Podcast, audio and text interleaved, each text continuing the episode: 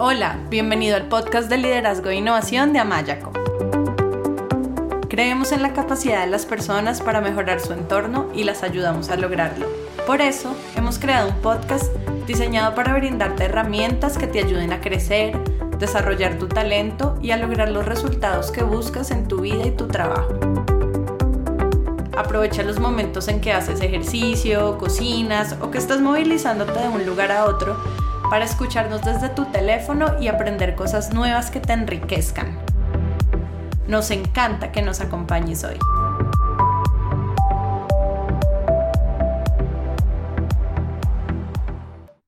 Hola, bienvenido al episodio número 5 de nuestro podcast, 10 habilidades de coaching para líderes y cómo desarrollarlas.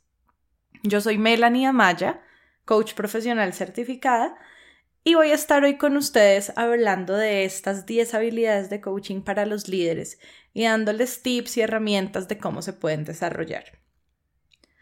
Cada vez son más las organizaciones que contratan coaches no solo para que apoyen a sus líderes a alcanzar metas, sino que se preocupan porque sus líderes desarrollen habilidades de coaching que les permitan empoderar a sus colaboradores y apoyarlos a que ellos también alcancen sus metas y así generar una cultura en la que el líder también sea un coach que facilita el aprendizaje de sus equipos.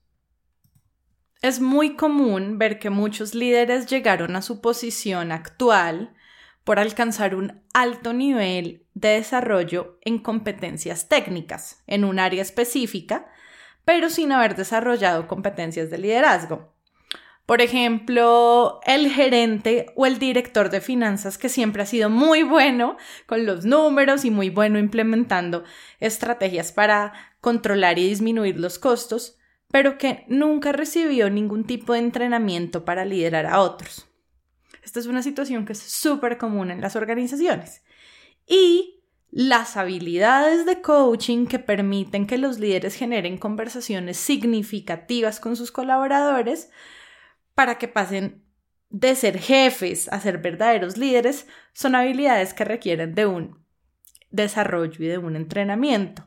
Desafortunadamente muchas veces en la universidad este tipo de cosas no se aprenden. Así que en el episodio de hoy vamos a hablar sobre 10 habilidades de coaching que ayudan a los líderes a comunicarse mejor, a alcanzar resultados, a contribuir al desarrollo de sus equipos y en general a mejorar sus relaciones con los demás. Entonces, primero, a modo de introducción, voy a hablar brevemente sobre la aplicación del coaching al liderazgo y después hablaré sobre las siguientes habilidades de coaching que son aplicables al liderazgo. La primera, la capacidad de construir confianza. La segunda, la autoconciencia e inteligencia emocional. La tercera, la capacidad de mostrar empatía. La cuarta, las preguntas poderosas y la curiosidad. La quinta, la escucha activa. Sexta, la comunicación directa. Séptima, el reconocimiento y la retroalimentación apreciativa. Octava, la habilidad para facilitar el aprendizaje de los otros. Novena, la capacidad de ayudar al otro a moverse a la acción y décima, de ayudarlo también a hacerse responsable por sus resultados.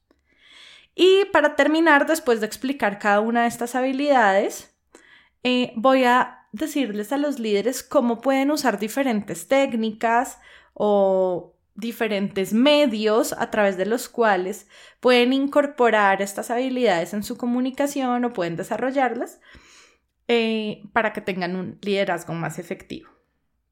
O sea, diferentes caminos que pueden utilizar para desarrollar estas habilidades de coaching. Estas habilidades que acabo de mencionar, estas 10, son claves para los líderes que realmente desean contribuir al crecimiento de sus equipos. Cuando las organizaciones promueven estilos de liderazgo donde los líderes cumplen el rol de un coach con, sus equipos, están permitiendo que se genere una cultura de aprendizaje en la que se obtiene lo mejor de las personas, lo mejor del talento humano y se produce un ambiente de trabajo que mantiene en alto los niveles de motivación, lo cual obviamente es clave para el éxito de las organizaciones. A mí me gusta mucho la revista Forbes y Harvard Business Review y estaba leyendo un artículo de la revista Forbes que se llama Coaching Skills Every Leader Needs to Master.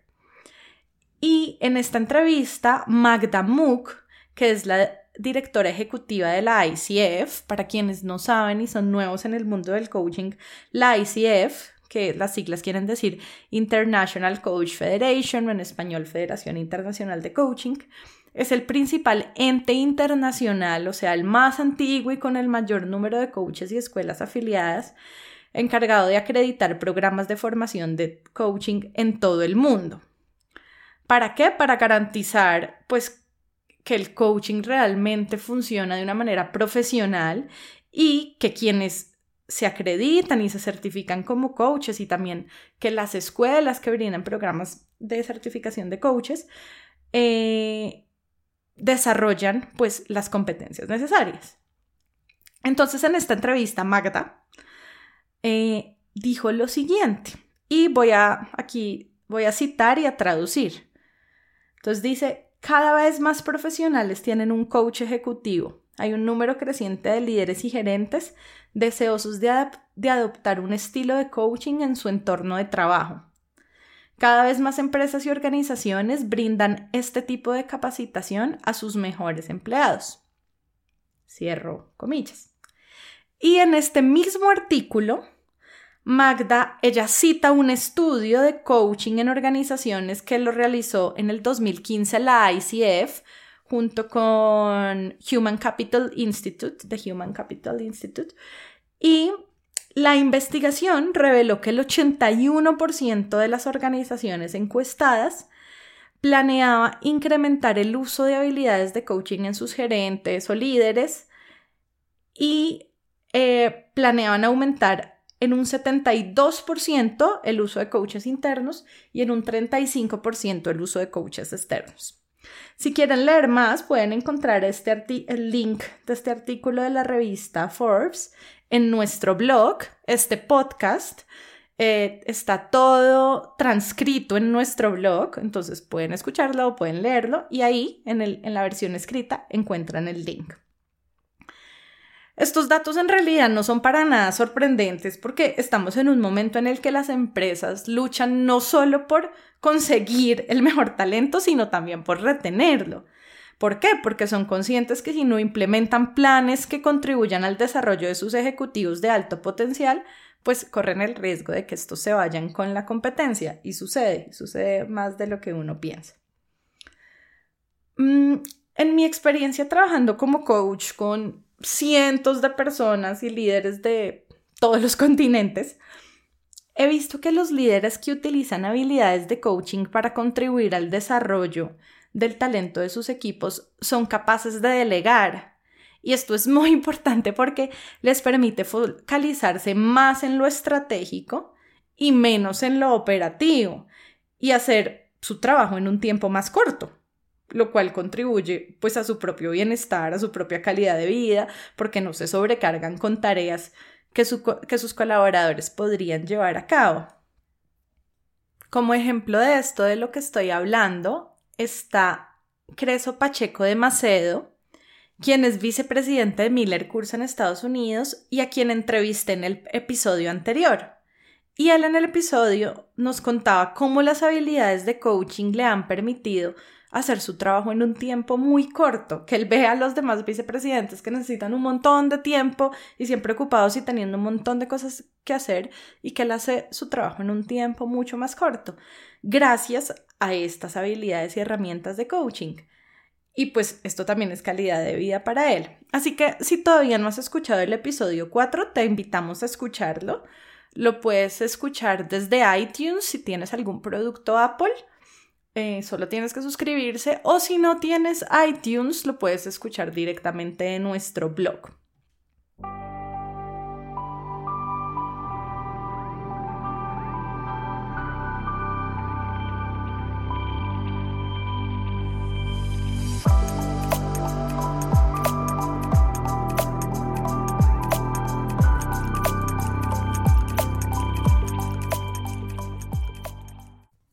Es así que los líderes coaches son aquellos que saben que para que sus colaboradores den lo mejor de sí mismos y generen valor en la organización, necesitan del apoyo de su líder para lograrlo. Porque el rol del líder es ayudar a sus colaboradores a desempeñarse a su máximo potencial para que estos lleguen hacia donde necesitan llegar. Y el líder coach es consciente de esto. En los episodios 1 y 2 del podcast explicamos la, la, relación que existe entre creencias y resultados. ¿Por qué? Porque nuestros pensamientos, creencias o suposiciones, muchas veces inconscientes, generan diferentes emociones en nosotros.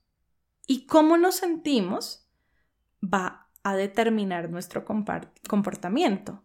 Y nuestras acciones son las que van a impactar los resultados que obtenemos. Entonces, si no has escuchado estos dos episodios, te recomendamos escucharlos o leer la guía de los mismos. Los encuentras bajo el nombre Herramientas de Coaching y Mindfulness para alcanzar metas y desarrollar la inteligencia emocional. Lo mismo los encuentras directamente en nuestro blog. Si vas a leer, tienes que ir directamente a nuestro blog, amayaco.com slash blog. O si los vas a escuchar, puedes ir directamente a iTunes, buscar el podcast del liderazgo e innovación de Amayaco, suscribirte y escucharlos desde ahí. Mm, lo que coaching hace es permitirnos explorar la manera en que estamos pensando, observar si es útil o no aquello que estamos pensando y cuando digo útil me refiero a que nos ayude a alcanzar nuestras metas y a ser la mejor versión de nosotros mismos. Y en el caso en que identificamos que lo que estamos pensando no es útil, pues entonces construimos y alimentamos nuevas creencias que nos empoderen y nos lleven a convertirnos en la persona o el líder que queremos ser. ¿Por qué estoy hablando de este tema de la relación entre las creencias y los resultados en el coaching? Porque esto tiene que ver con las habilidades y las competencias que el líder puede desarrollar para ayudar a otros a alcanzar sus metas. Voy a poner otro ejemplo de otro artículo de la revista Forbes que se llama How Coaching Really Works and How to Make the Most of It. Y en este artículo se habla sobre los efectos científicos del coaching. Y dice lo siguiente, y voy a citar y traducir. Lo que ahora sabemos sobre el cerebro es que no es estático. El cerebro puede crear nuevas redes y vías neuronales todo el tiempo, cortando las que ya no son útiles y fortaleciendo las que se utilizan con frecuencia. Al cambiar nuestro pensamiento, podemos cambiar las vías neuronales en el cerebro, creando nuevas formas de ver el mundo y de interactuar con él. Como coaches utilizamos herramientas y técnicas que promueven la neuroplasticidad. Al pensar sobre nuestro pensamiento, también llamado este proceso metacognición, podemos crear nuevos ciclos de retroalimentación para las creencias profundamente arraigadas que desencadenan respuestas que a su vez desencadenan sentimientos que conducen a la acción o la evitación.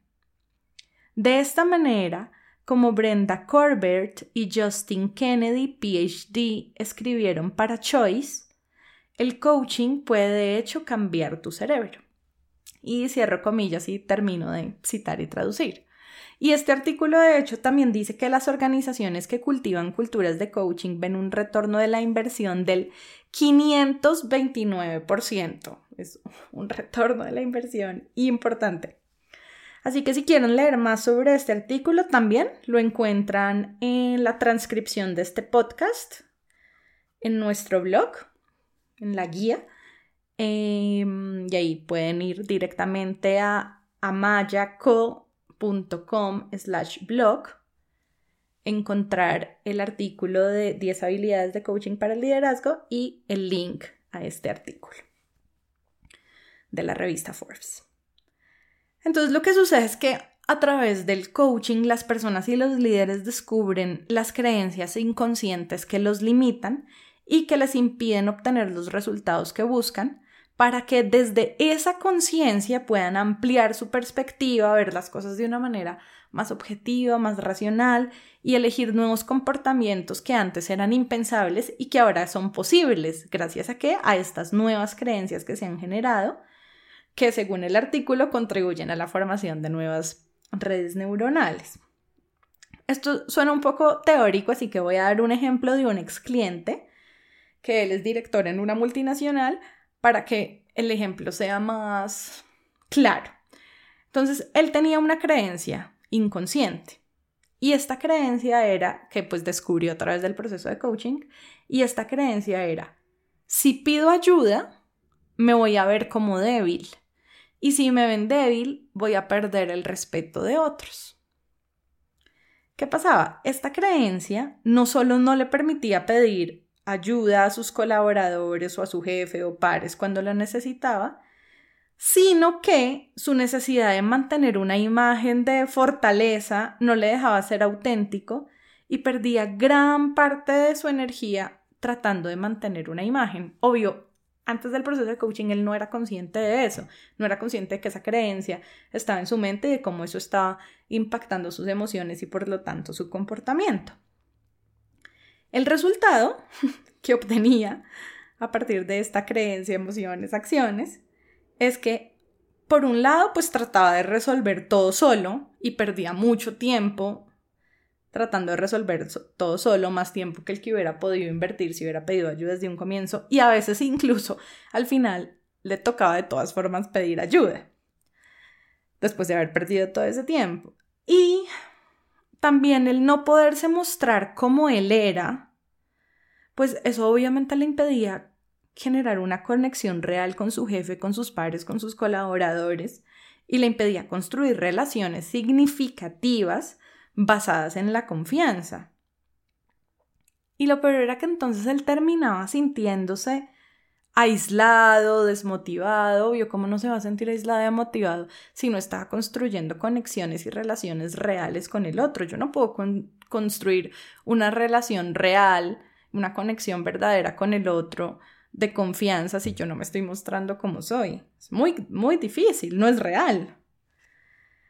Entonces, Em, el, al no ser auténtico y aparentar ser alguien que no cometía errores, obvio que los cometía, o sea, todos los cometemos, somos humanos, pero al tratar de aparentar, mantener esa imagen de fuerza, de no cometer errores, pues sus colaboradores no se sentían seguros de pedirle ayuda ni de ser sinceros a la hora de hablar de sus dificultades. Muy difícil hablar uno mismo sobre sus errores y sus dificultades con alguien que aparenta nunca equivocarse. Y esto, pues, era lo que le impedía a mi cliente que él realmente pudiera ayudar a su equipo. ¿Cómo los va a ayudar si ellos no les están, no están siendo sinceros sobre las dificultades que están encontrando, sobre los, sobre los desafíos? Entonces mi cliente no los podía ayudar a superar sus desafíos y además su jefe se daba cuenta de esto de que el equipo no estaba cumpliendo con las metas deseadas y que mi cliente no estaba facilitando el aprendizaje de sus colaboradores. Entonces, todo lo que se deriva de una creencia, ¿sí?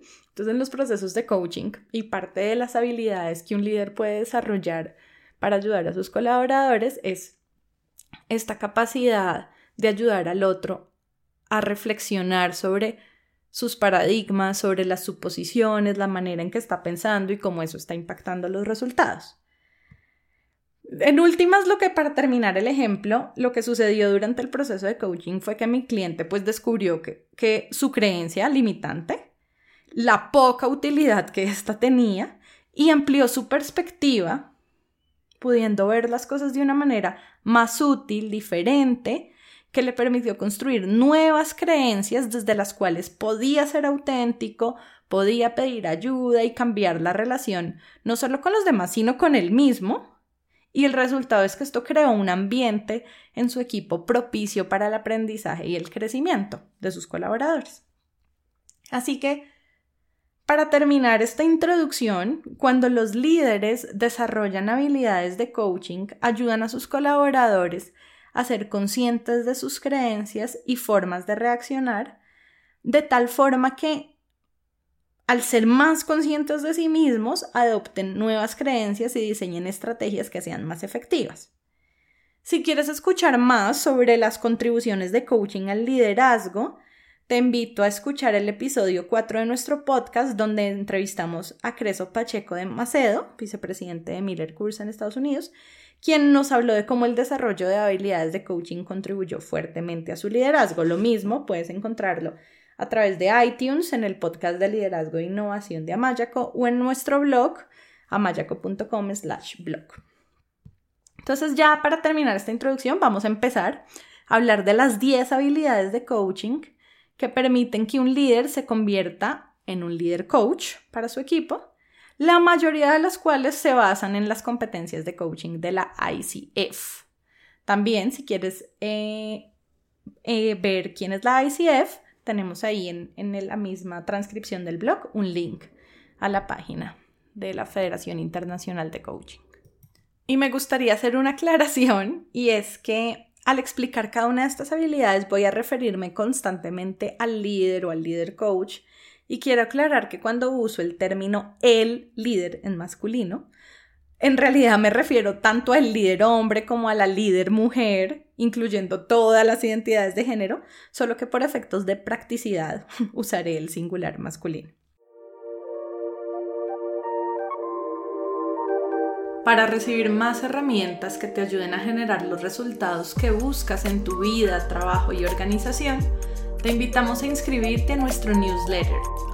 Solo tienes que entrar a nuestra página web amayaco.com y escribir tu email en la sección Nuestro newsletter. La primera habilidad es la habilidad de construir confianza. La habilidad de construir confianza es la habilidad del líder para crear un ambiente seguro y de apoyo que produzca permanente respeto y confianza mutua. Para que las personas confíen en su líder, es fundamental que éste haya demostrado que es una persona íntegra, que sus palabras son coherentes con sus acciones y que cumpla y respeta los compromisos que hace con otros. O sea, el líder debe construir relaciones sólidas con sus colaboradores y promover una cultura de confianza en la cual ser auténtico es visto como algo positivo. La confianza es un activo intangible para las organizaciones porque cuando está presente permite generar y mantener un clima propicio para el desarrollo, mientras que cuando no está presente se convierte en un costo para las empresas y los seres humanos que en ellas trabajan. En su libro Las cinco disfunciones de un equipo, Patrick Lencioni sustenta que, y voy a citar, en el contexto de la construcción de un equipo, la confianza es la seguridad que tienen los miembros del equipo sobre que las intenciones de sus compañeros son buenas y sobre que no hay razón para ser ni protector ni cauteloso en el seno del grupo. Esencialmente, los compañeros del equipo tienen que sentirse cómodos siendo vulnerables unos con otros. Continúa diciendo Lencioni, para tener un buen equipo es necesario minimizar el ego de sus integrantes y maximizar los comportamientos productivos de cada uno. La confianza es el fundamento de un equipo cohesionado y que funciona. Sin ella, el trabajo en equipo es imposible. El costo de fracasar en esto es muy alto. Los equipos donde falta confianza desperdician una cantidad enorme de tiempo y energía controlando su conducta e interacciones dentro del grupo. Tienden a temer las reuniones y son reticentes a la hora de asumir riesgos. El resultado es que la moral de los equipos desconfiados suele ser muy baja y las renuncias o cambios de personal son comunes. Y hasta ahí va la cita de Lencioni. Si quieres leer más sobre la confianza y también sobre esta teoría de, elección, de Lencioni, te invito a ir a nuestro blog, a mayaco.com slash blog, y leer nuestra guía de cómo crear equipos de alto desempeño. Lo que me gusta de la definición de Lencioni es la capacidad de ser vulnerable cómo lo relaciona con la creación de confianza, porque implica ir más allá del ego y permitirse crecer desde la apertura y la autenticidad, ¿sí? Y la vulnerabilidad en este contexto no tiene nada que ver con debilidad ni con falta de capacidad, sino que está relacionada más con la humildad y con la disposición del individuo y del equipo para reconocer sus dificultades, ¿sí? Para verlas como oportunidades de mejora y tener la tranquilidad de contar con el equipo y en este caso con el líder como una red de apoyo en la superación de estas dificultades. Entonces, desde esta perspectiva se puede decir que la confianza es esa seguridad que sienten las personas, en este caso los colaboradores, si estamos hablando desde la perspectiva del líder, para sentirse libres de ser ellos mismos, para ser auténticos y dejar ver tanto su potencial como las áreas en las que necesitan mejorar. Y lo pueden hacer con tranquilidad porque saben que sus fortalezas van a ser reconocidas, así como que van a ser apoyados a superar sus dificultades. Entonces, un líder que ha generado confianza sabe que ha generado confianza cuando sus colaboradores se sienten libres de ser genuinos y auténticos. Así que es fundamental que si el líder desea consolidar relaciones basadas en la confianza, él mismo sea un ejemplo de autenticidad, ¿sí? Que sea alguien que es capaz de mostrarse como un ser humano, con fortalezas y con oportunidades de mejora, alguien que es capaz de reconocer que no se las sabe todas, que es capaz de pedir ayuda cuando lo necesita, así como de, de pedir disculpas cuando se equivoca. Un líder que genera confianza es aquel que construye con su equipo una cultura en la que cometer errores es válido y es parte del aprendizaje. ¿Sí? Es un líder que promueve la participación, que está abierto a escuchar opiniones diferentes a la suya y a escuchar puntos de vista diferentes, ¿sí? ¿Por qué? Porque estas actitudes del líder son las que van a generar un sentimiento de libertad en sus colaboradores que posibilita el diálogo, la generación de ideas, el debate, la expresión, elementos que son necesarios para el aprendizaje, para la innovación y para el crecimiento. Entonces, la habilidad de crear confianza está en el primer lugar de esta lista de 10 habilidades porque es la base de todas las demás. Si como líder aplicas diferentes técnicas de coaching, pero tus colaboradores no confían en ti y no generas una conexión real con ellos, va a ser muy difícil que se abran contigo y que te permitan entrar a explorar sus obstáculos, los obstáculos que están encontrando. Otro aspecto imprescindible para construir confianza es demostrar preocupación genuina por el bienestar y futuro de tus colaboradores. O sea, mostrarles que de verdad deseas ayudarlos a que alcancen sus metas, no solo laborales, sino también personales.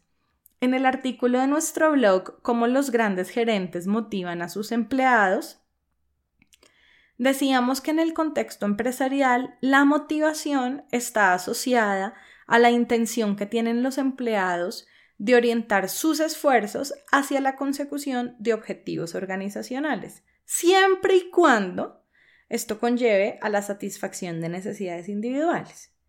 Y compartíamos ocho factores de éxito para mantener motivados a los colaboradores, donde el factor de éxito número uno eh, hacía referencia a identificar cuáles son las necesidades, valores y objetivos individuales de los colaboradores para desde ahí construir alineación con las metas organizacionales. Si quieres leer más sobre esto, te invitamos nuevamente a ir a nuestro blog, a mayaco.com slash blog, y buscar nuestro artículo, es uno de los primeros, creo que es el primero de hecho, que se llama Cómo los grandes gerentes motivan a sus empleados y leerlo.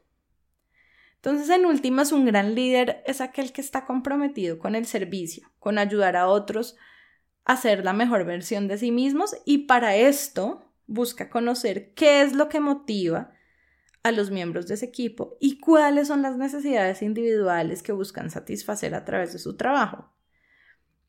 ¿Por qué? Porque esta actitud del líder, mostrar, mm, ¿sí? si tú eres un líder y quieres mostrarle a tus empleados que estás realmente interesado en ellos, pues pregúntales, pregúntales sobre sus cuáles son sus objetivos individuales, cuáles son sus metas, cuáles son sus necesidades, porque si ellos ven que tú te interesas por ellos, pues entonces saben que tienen enfrente una persona que quiere lo mejor para ellos, que es capaz de ponerse en su lugar y que desea ayudarlos y eso los va a llevar a abrirse, a compartir, lo cual es ideal.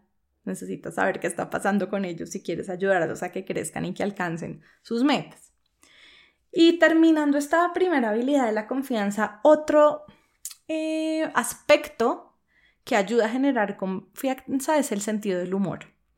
El humor es una herramienta muy poderosa porque crea liviandad y energía en momentos de tensión y vulnerabilidad. Así que permítete utilizar el sentido del humor en las conversaciones con tus colaboradores y con tu equipo, porque esto con seguridad va a contribuir a la creación de relaciones de camaradería y de complicidad.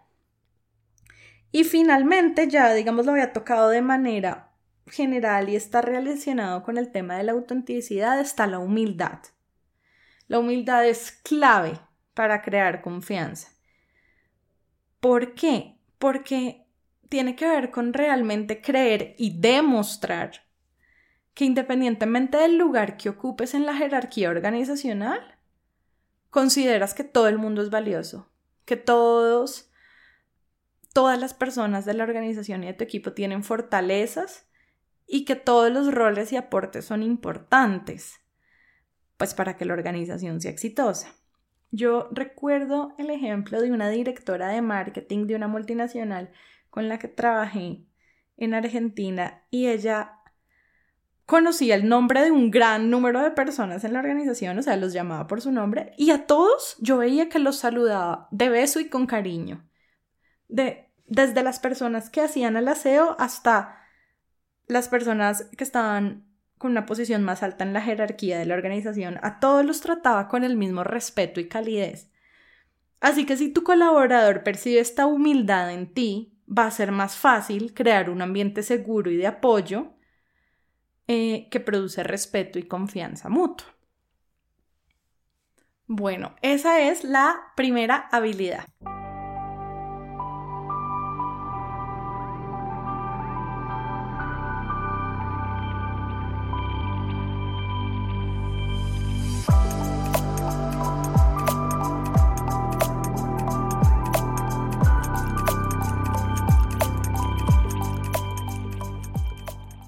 La segunda habilidad es la que he llamado acá la autoconciencia e inteligencia emocional. La autoconciencia es la capacidad de estar presentes y darnos cuenta qué está sucediendo en nuestra mente, cuerpo, emociones y a nuestro alrededor. ¿sí? El líder que es consciente de sí mismo se reconoce como un ser multidimensional, con diferentes dimensiones, racional, emocional, corporal, espiritual y experimenta cada una de estas dimensiones siendo capaz de identificar la información que le llega de cada una de ellas. Entonces la autoconciencia es la que le permite al líder observar lo que sucede en sí mismo y dejar a un lado el ruido interior y poder escuchar activamente al otro, ¿sí? La autoconciencia es clave para el desarrollo de la inteligencia emocional ¿Por qué? Miren, los niveles de motivación de los miembros de un equipo y el ambiente de trabajo o el clima laboral dependen en gran parte de la inteligencia emocional del líder.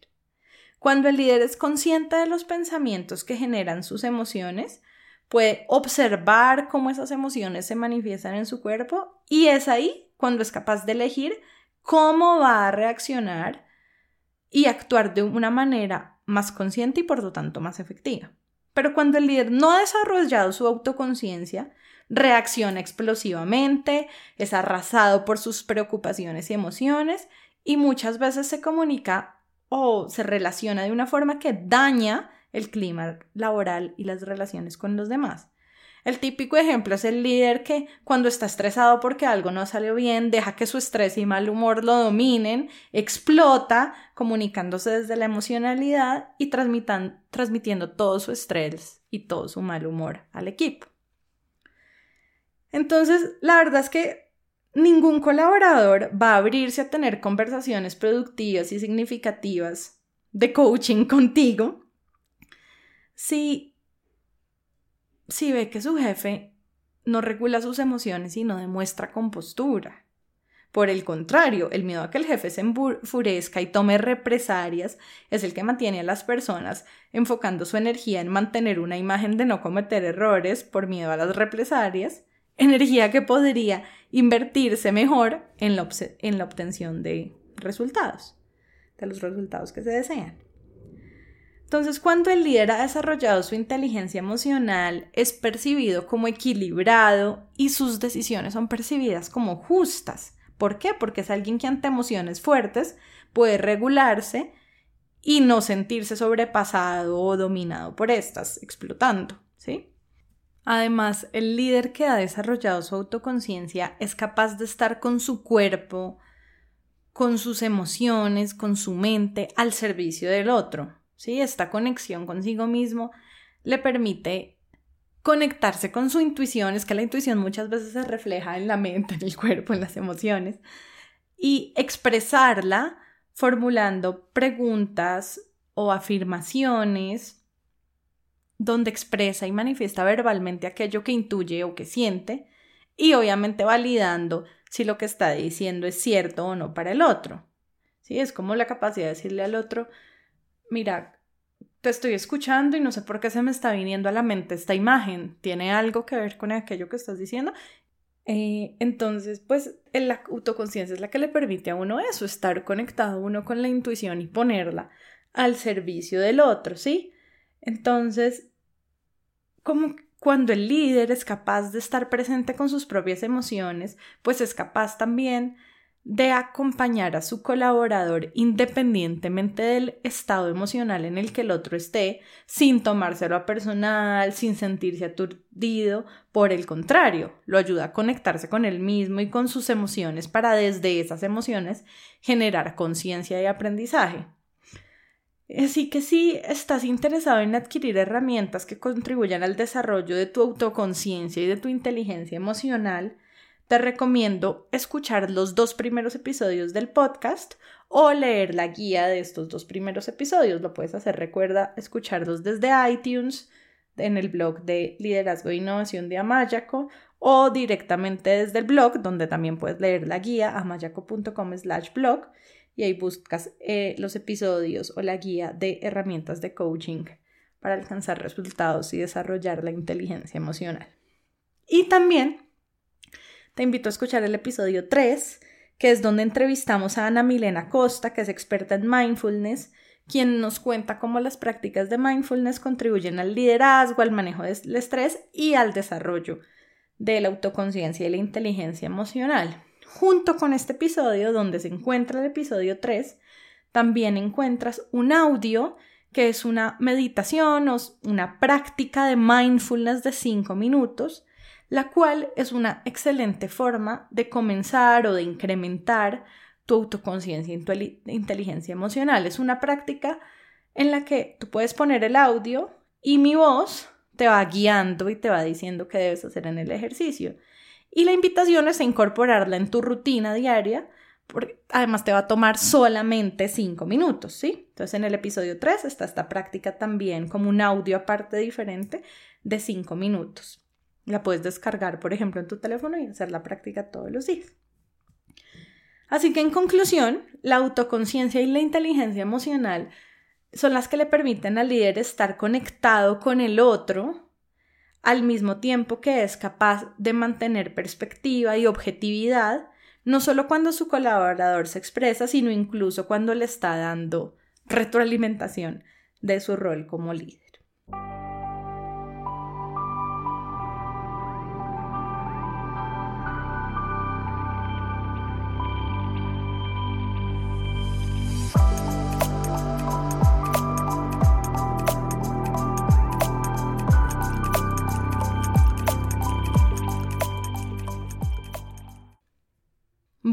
La tercera habilidad es mostrar empatía. La empatía está directamente relacionada con la autoconciencia y la inteligencia emocional. El líder empático es aquel que puede percibir las emociones del otro, ponerse en su lugar y elegir una manera de comunicarse en la que se tiene en la que tiene en cuenta los sentimientos del otro, ¿sí? Incluso también puede expresar el impacto que estas emociones tienen en él. La empatía está relacionada con la capacidad de conectarse con el otro más allá del juicio y más allá también de la razón y de ponernos en sus zapatos. Es poco probable que alguien que no sea empático sea percibido como un líder confiable. ¿sí? Un líder empático está atento a los cambios emocionales del otro, puede percibir las emociones en el otro y hacer preguntas o comentarios al respecto, ayudándole a su colaborador a tomar conciencia de su lenguaje no verbal y del impacto que sus emociones y su corporalidad generan, ¿sí? Voy a dar un ejemplo porque suena un poco como enredado y teórico, pero por ejemplo, haz de cuenta que estás en una reunión con tu colaborador y lo observas, o sea, observas su lenguaje no verbal, su cuerpo, su postura y percibes que hay tensión en su rostro, en sus hombros, en la manera en que está sentado. Podrías decirle lo siguiente para mostrar empatía. Puedes decirle, Mm, veo que tus hombros están tensionados y que tu ceño está fruncido. Estoy sintiéndote preocupado. ¿Es así? O sea, ahí estoy diciéndole lo que veo en su cuerpo, lo que el impacto que está generando en mí, o sea, lo que yo estoy sintiendo con respecto a él y validando si es así o no. O también puedes decirle eh, a tu colaborador cosas como cuando te escucho hablar rápidamente sin respirar y sin hacer pausas, eso me hace sentir acelerado. ¿Sí? Entonces ahí le estás ayudando al otro a tomar conciencia de cómo se está comunicando y le estás mostrando el impacto que genera en ti. ¿Sí? Adicionalmente, puedes expresarte de una manera que le ayude al otro a sentirse validado y acompañado, ¿sí? Por ejemplo, digamos que el otro está preocupado porque un proveedor no ha cumplido con una entrega, ¿sí? Entonces tú podrías decirle, Entiendo tu preocupación, te entiendo, si yo estuviera en tu lugar también me preocuparía. Y espero hacerle preguntas que le ayuden a moverse a la acción, como ¿cuál sería la forma más útil de relacionarse, de relacionarte con esta preocupación? O ¿qué opciones existen para solucionar esta situación? Por ejemplo, ¿sí? Una técnica que se utiliza y que puedes utilizar para demostrar empatía es el rapport. ¿Qué quiere decir esto? Que tú puedes observar tanto el estado de tu cuerpo, pero también como ver toda la el lenguaje no verbal y la, la postura y la corporalidad del otro, lo que, pueden, lo que incluye también, por ejemplo, el tono de voz, y adoptar una posición y un tono de voz parecido al que tu colaborador tiene en el momento de la conversación. ¿sí? Entonces, como sentarte de la misma manera, hablar con un tono de voz parecido, ¿sí? De esta manera se genera rapport, que es una forma de construir empatía. Entonces, en conclusión, los líderes empáticos están realmente interesados en conectarse con sus colaboradores y esta empatía es la que les permite percibir qué es lo que el otro necesita y desde ahí ayudarlo, ¿sí?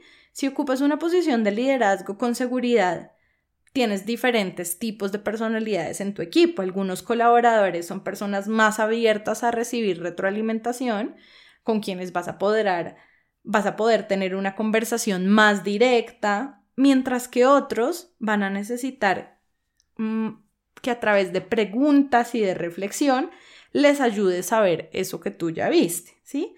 Así que la empatía es una de las habilidades que te da esa capacidad para percibir cuál es el mejor camino que puedes tomar con cada persona de acuerdo a su estilo de personalidad.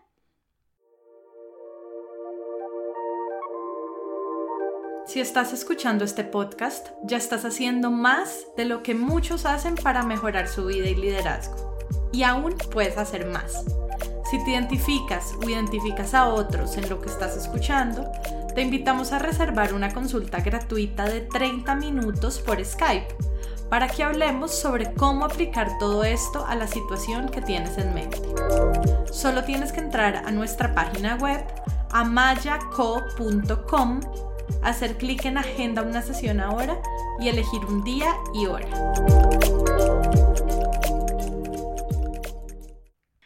La cuarta habilidad, y en este episodio vamos a por tiempo, porque los, cada, nuestros episodios son quincenales y cada episodio es de aproximadamente una hora. Entonces, en este eh, episodio, digamos, parte 1 del tema de 10 habilidades de coaching para el liderazgo, vamos a hablar hasta la habilidad número 4, que es la siguiente, preguntas poderosas y curiosidad. Y en el siguiente episodio, en 15 días, que es la parte 2, vamos a hablar de las 6 habilidades restantes y de las técnicas y caminos que puedes usar para desarrollar estas 10 habilidades de coaching. Así que la cuarta habilidad, preguntas poderosas y curiosidad, hace referencia a la habilidad para hacer preguntas, ¿sí? Es la capacidad de formular preguntas que sean abiertas, que revelen la información necesaria para descubrir, entender y aprender lo que se necesita en determinado momento. Las preguntas poderosas van de la mano de la curiosidad, ¿sí? Porque la curiosidad es la que ayuda a formular preguntas profundas que generen reflexión. Entonces el líder que es curioso es aquel que está realmente interesado en entender lo que sucede, ¿sí? En obtener más información, en escuchar la perspectiva del otro antes de saltar a conclusiones e interpretaciones. Así que si quieres alimentar tu curiosidad, es importante que te permitas indagar, eh, reconocer que no lo sabes todo y que alimentes un interés por ayudar al otro a descubrirse a sí mismo y a comprender mejor la situación que se discute. Entonces, más que estar opinando y opinando, tal vez es estar más preguntando y preguntando. Así que, con respecto a las preguntas poderosas, es importante que éstas sean abiertas, ya que estas son las preguntas que conducen a la reflexión y a ampliar la perspectiva. Así que, por ejemplo, em, en vez de preguntarle a tu colaborador, ¿estás de acuerdo con esta estrategia? La pregunta, ¿estás de acuerdo con esta estrategia? Primero es una pregunta cerrada porque la respuesta es sí o no o no sé y no deja campo a la reflexión. Entonces, en vez de esto, podrías hacerle una pregunta abierta, una pregunta que invite a la reflexión como ¿cuáles son los beneficios y desventajas que ves en esta propuesta? ¿Sí? Con esta pregunta, la persona debe reflexionar, debe analizar diversos elementos antes de tomar una postura de apoyo o no a la propuesta, en el caso del ejemplo, ¿sí? Y las preguntas poderosas suelen ser sencillas, abiertas, concisas y en algunos casos creativas, novedosas e impactantes porque van más allá de las preguntas estándar, ¿sí? Entonces, ejemplos de preguntas poderosas son, ¿cómo te ves a ti mismo creciendo en esta posición? O, ¿qué te va a indicar que estás alcanzando tu meta? O, por ejemplo, ¿cuáles fortalezas tuyas van a ayudar a generar los resultados que buscas? O, por ejemplo, ¿qué necesitas aprender o cambiar para cumplir tus objetivos? ¿Sí? Entonces las preguntas poderosas permiten descubrir cómo el otro piensa, cómo se siente y actúa, incluso permiten desafiar creencias que están impactando los resultados del otro, ¿sí? Lo que hablábamos al comienzo de la relación entre creencias y resultados, ¿sí? Entonces tú puedes hacer preguntas como ¿qué te está diciendo tu mente en este momento? ¿O qué pensamientos se están pasando por tu mente en este momento? ¿O qué es eso que piensas cuando te sientes de determinada manera? Que puede ser, no sé, si tu colaborador te, está diciendo que se siente inseguro, frustrado, preocupado, entonces, ¿qué pensamientos se pasan por tu mente cuando te sientes inseguro? ¿Sí? O puedes preguntarte, por ejemplo, ¿qué estás sintiendo en este momento? ¿Cómo actúas cuando te sientes así? O ¿qué es lo peor que puede pasar si te arriesgas? ¿Qué es eso que estás suponiendo que te está impidiendo arriesgarte?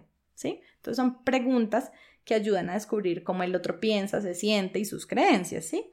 Adicionalmente, las preguntas poderosas pueden usarse para ayudar al otro a generar compromisos y actuar. Entonces, preguntas como, por ejemplo, ¿a qué te quieres comprometer? ¿Qué es algo nuevo que puedes hacer para avanzar hacia tu meta? ¿Qué y cuándo lo vas a hacer? ¿Cómo te vas a asegurar de recordarlo y de llevarlo a cabo? Entonces es importante formular preguntas abiertas que no tengan agenda, es decir, que no induzcan a dar una respuesta preconcebida. Por ejemplo, es muy diferente hacer una pregunta con agenda como ¿no crees que tu mal genio es lo que hace que tus colaboradores no te escuchen? ¿Sí? A hacer una pregunta sin agenda como ¿cómo impactan tus acciones en la actitud de tus colaboradores? Observa la diferencia. La primera pregunta encierra la suposición de que es el mal genio lo que causa que tus colaboradores no escuchen, mientras que la segunda pregunta invita al otro a pensar en sus actitudes en general y en el impacto que estas actitudes están produciendo. Lo que considero más poderoso de este tipo de preguntas es que le permiten al otro encontrar las respuestas en sí mismo. Cuando las reflexiones, conclusiones o el diseño de estrategias y soluciones vienen de nosotros mismos, tienen un impacto mayor en nosotros y se genera verdadero aprendizaje y compromiso. Por esta razón, el líder que utiliza habilidades de coaching, en vez de, creer que tiene todas las respuestas y cargar consigo la responsabilidad de solucionarlo todo y decirle al otro lo que debe hacer, realiza preguntas que le permitan a sus colaboradores usar su creatividad y su recursividad para comprender la situación y encontrar soluciones. ¿sí? Ejemplos de este tipo de preguntas son ¿qué te está impidiendo avanzar? ¿Qué es eso que podrías hacer diferente para mejorar tu desempeño? ¿Qué opciones ves para resolver este problema?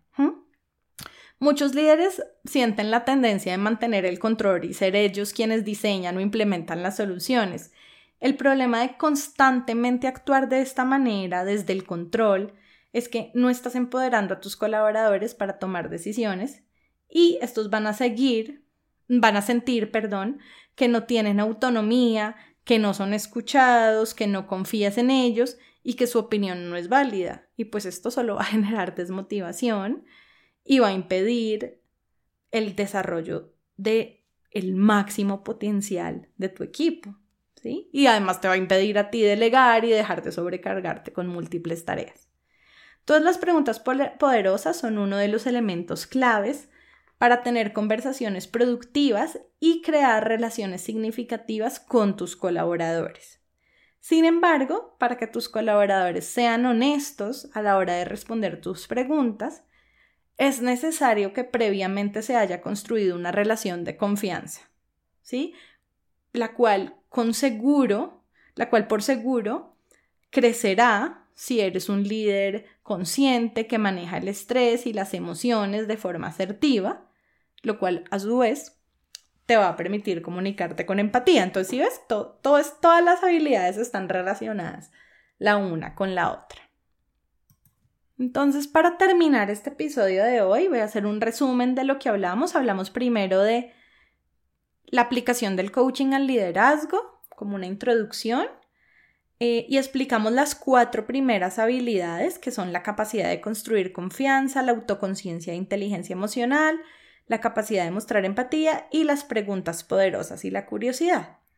En la parte 2 de 10 habilidades de coaching para el liderazgo, vamos a hablar de las otras seis habilidades que nos faltaron, la escucha activa, la comunicación directa, el reconocimiento y retroalimentación apreciativa, la habilidad para facilitar el aprendizaje del otro, la capacidad de ayudar al otro a moverse a la acción y la capacidad para ayudarlos a hacerse responsables de sus resultados. Y terminaremos eh, explicándoles cómo pueden incorporar diferentes de estas técnicas en, con su comunicación y sobre diferentes caminos que ayudan a desarrollar, que pueden tomar y que pueden utilizar para desarrollar diferentes habilidades de coaching.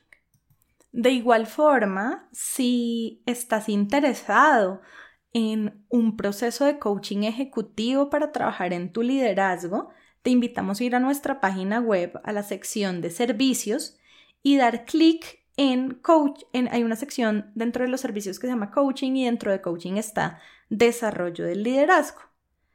O también, si por ejemplo está, quieres saber más sobre nuestros programas, sobre los programas de desarrollo de competencias de coaching para líderes, sobre nuestros programas de desarrollo de liderazgo, puedes ir a la parte de programas y talleres, en la, también todo esto está dentro de la página web en servicios, y dar clic en capacitación y desarrollo.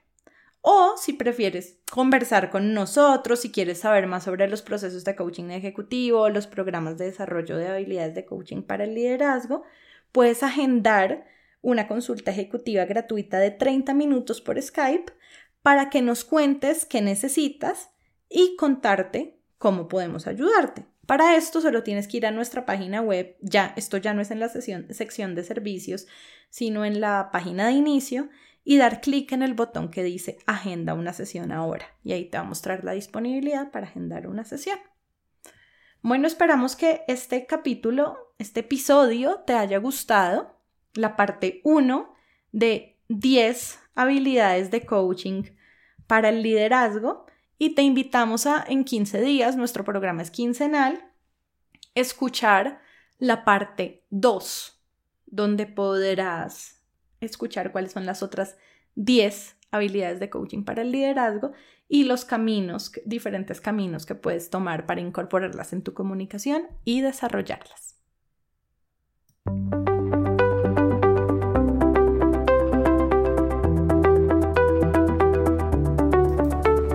Gracias por acompañarnos en el episodio de hoy. Esperamos que te haya gustado. Si quieres que más personas se beneficien con este podcast, te agradecemos que lo compartas con otros y que dejes una reseña de 1 a 5 estrellas en la plataforma desde la cual lo estás escuchando. Si quieres seguir aprendiendo, te invitamos a escuchar nuestro podcast, a leer nuestros artículos y a inscribirte a nuestro newsletter en el blog de Amayaco, amayaco.com slash blog. Tu opinión es muy importante para nosotros Cuéntanos qué te ha gustado y qué quieres escuchar, dejando tus comentarios en el blog de Amayaco. Y si tienes preguntas o quieres hablar con nosotros, escríbenos a hola.mayaco.com o vía Twitter arroba co-al piso amaya. Esperamos escuches nuestros próximos episodios. Chao y hasta la próxima.